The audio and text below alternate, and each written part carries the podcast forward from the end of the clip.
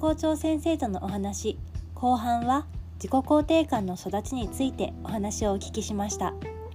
具体的に兄弟喧嘩の際爆発しないようになるための声かけや自己肯定感の大切さ褒める以外でどう自己肯定感が高まるのか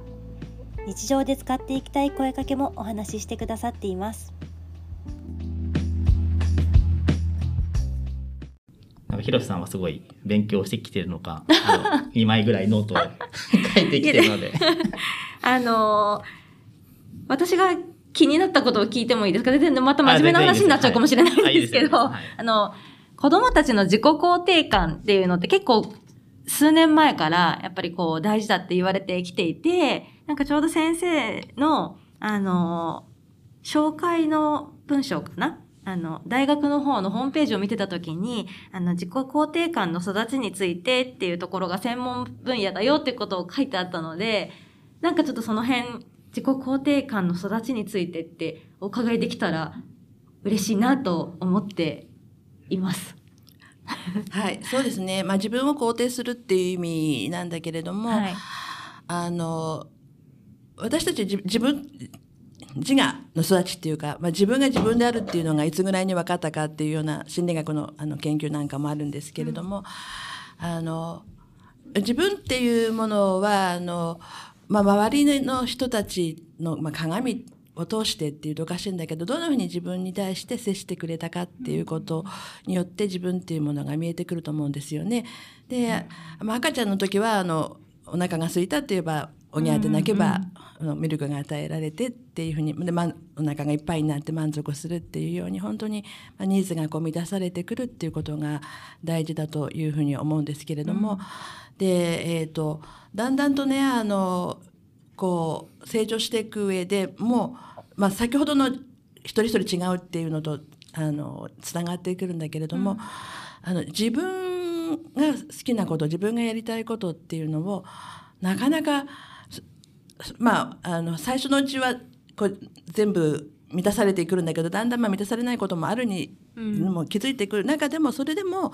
えーと、ある程度自分らしさっていうものを認めてもらえる、だからこういうのが好きっていうのを、いやそれはダメって親が周りがそれは違うよっていう大人の価値観をこう押し付けていくことによって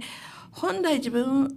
はこういうものをやりたいんだけれどもそれは本当に内側からある願いとか、うん、動機とかっていうのがこう毎回毎回潰されてくる、うん、あなたにはそれは合ってないわよとか、うん、まあ周りの期待に合わせるで子供はやっぱりあの弱いのでこう見捨てられたりくないので周りにどうしても合わせるうちにいつの日かこう自分って何が本当に好きだったのかとか、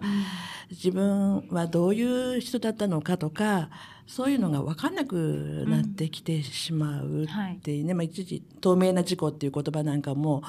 うん、あの使われた心理学で使われたことがあったんですけれども、うん、なので私はあのちっちゃな時から、ババランスが大事ですけれどね、あのこう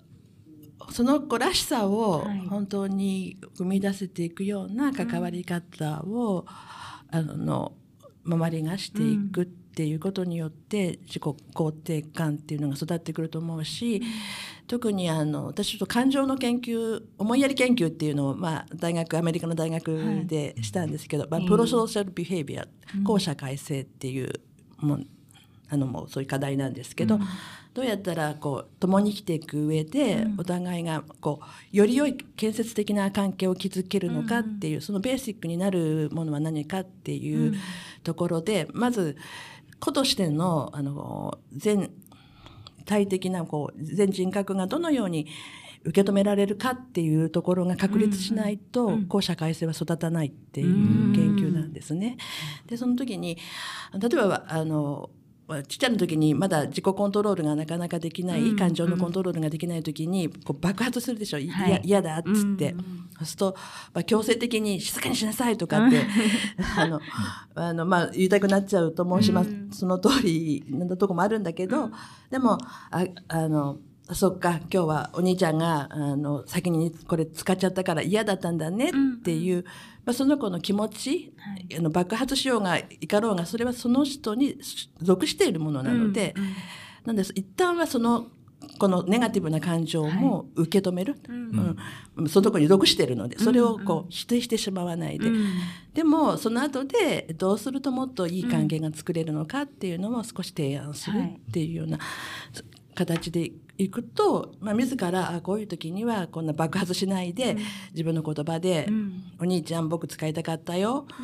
だから次貸して」っていう方法をあの、ま、学習して使えるようになるわけなんですけど、うん、それがいきなり「あのそんな怒った子にはもう使えません」とか、ね、言っちゃうと、うん、もうあの、ま、自分が否定されたっていうことで、はい、どんどんどんどんこう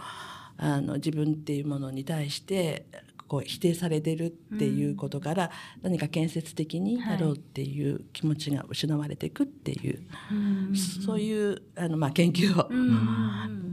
前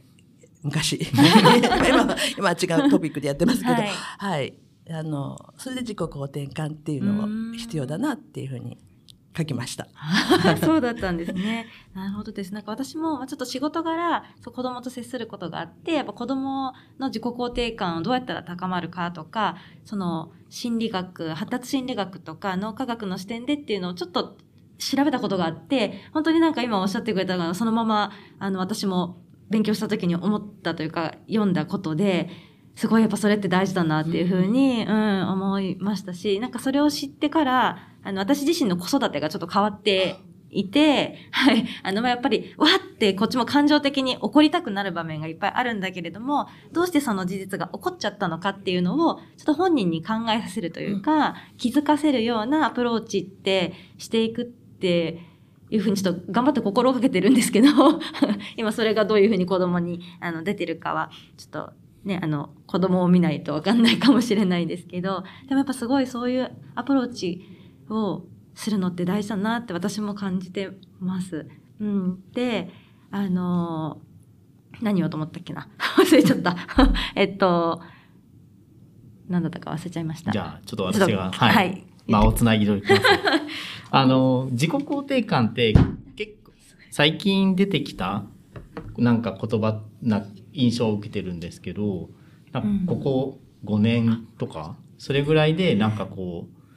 大人というか保護者に浸透していった言葉なんですかね。それとも昔からある感じなんですか、ね、まあ、あの、これは結構ずっとね、セルフエスティームとか、そういう言葉でも、あの、あったと思うし、まあ、まあ、かなりあの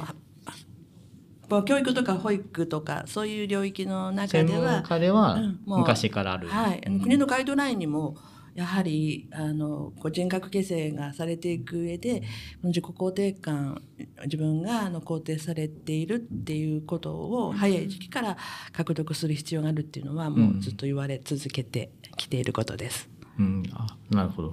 なんかそうそうですね。あとはなんかこう素人がって言ったらあれですけど、一般に自己肯定感を高める子育てとか、子供に対して自己、子供の自己肯定感を高めてあげましょうって言われると、なんかこう、褒めることばっかりこう、なんとなくすぐイメージがついて、まあそれももちろん大事なんでしょうけど、今先生の話を伺っていて、まあ受け止めてあげること、まあ認めて、子供からすると認めてもらうこと、聞いてもらえることっていうのも、あ、そういうところにつながっているんだなっていうのが、まあ改めて気づかされたので、ああそうそうそう言われてみればそうだなっていうのがあの、まあ、感想って言ったらあれですけど っていうのを今お話を伺ってて思いましたね。そうですねやっぱり人間ってあの一緒にいてでそこで一緒にいることが楽しいとか嬉しいって感じるっていうところがやっぱり自己肯定感になると思うし、うん、まあ、子供をね褒めるっていうんだけれども本当はできてないのにすごいとかってそれは嘘だと思うんですよね。うん、だけどあのまあ、子供が努力しているところあのところをこう認めたりとか例えば絵なんかも絵を描いて「わあ上手」とかっていうんじゃなくて、うん、あのあこのあの色使いとても綺麗な色使いしてると思うって率直にね、うん、あの感想っていうか本当に感動したところとか、うん、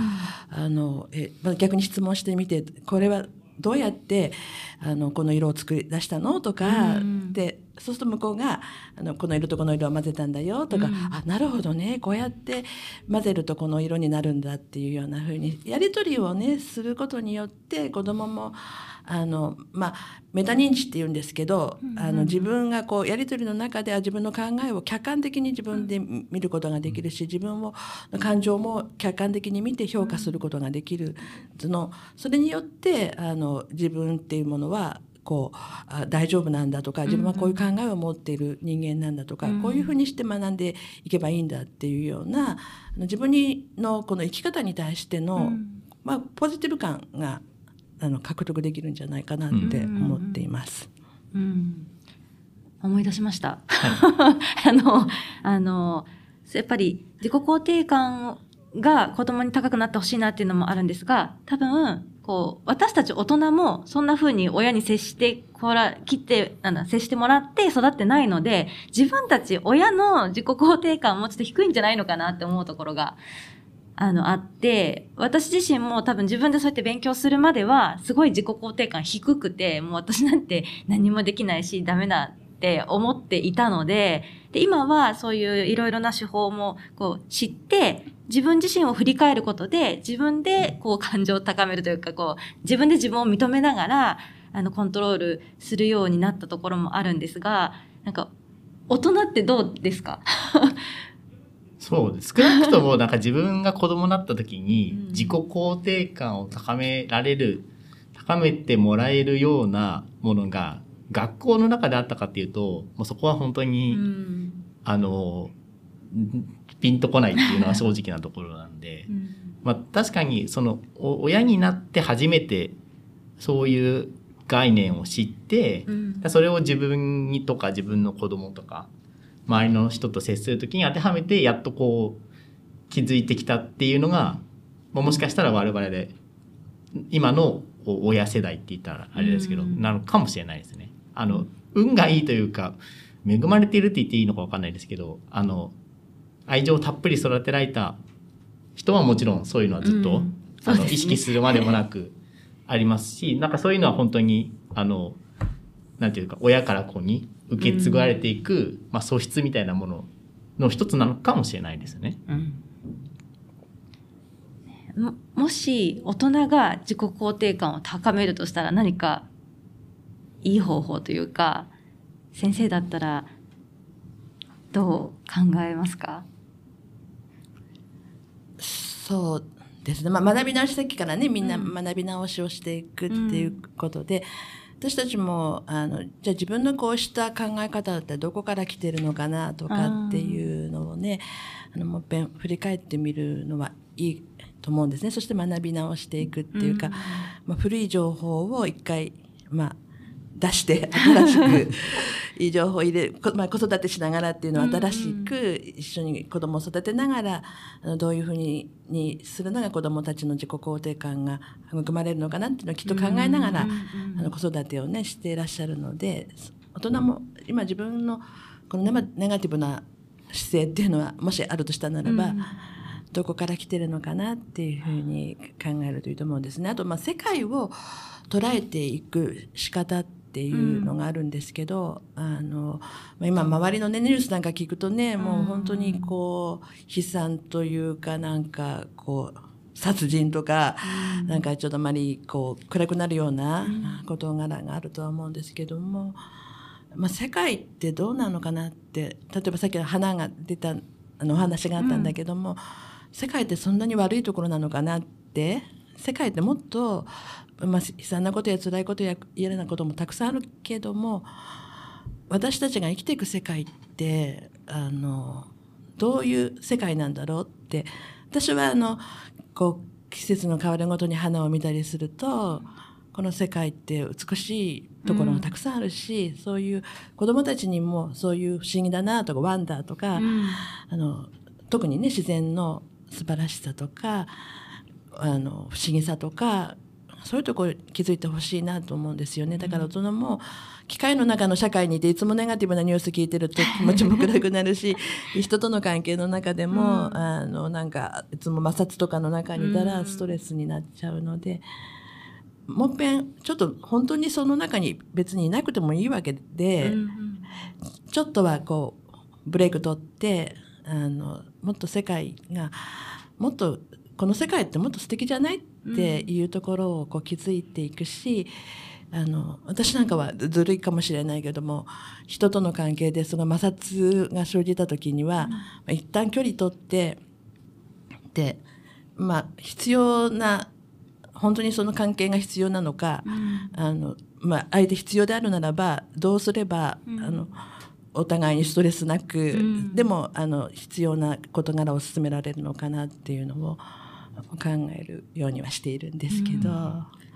すごいそうですよねなんかバックグラウンドをやっぱ探りながらとかもっと外に目を向けるっていうのってこう意識してないとどうしても普段の当たり前の生活とかいつものところにいる方が楽なのであまりしないかなと思うのでなんかちょっともっともっとやっぱ周りを見てみたいなと思いました。ありがとうございます。じゃあ今日は。はい、たくさんお話を聞かせていただいて、はい、35分以上話を伺ったので、はい、はい、ありがとうございました。はい、じゃあ今日は太田校長先生にお話を伺っていきました。もし最後に一言何かありましたら、はい、先生の方から。まああのセスもねまだ、うん、あの開学して今年3年目っていうことなんですけどとてもあの子どもたち可愛いし、うん、本当に子どもたちがこれから健やかにあの生涯渡ってこう生き生きと生きていってほしいと思うしあのできれば本当に世界のいろんな問題があるのでそういう問題に向けてこう解決していくような力を身につけてほしいなと思うんだけれどもあのでも本当に子どもたちにがすごい力を持ってると思うんで私いつも、あの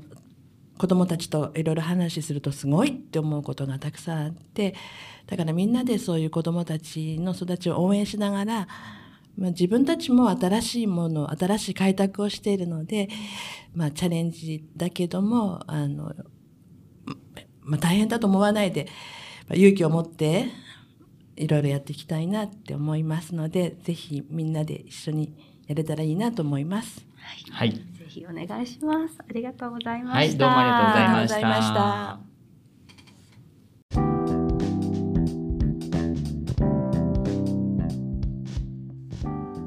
子供たちの持っている力を信じ応援しながら私たちも一緒に勇気を持って新しいことに挑戦していこうと思います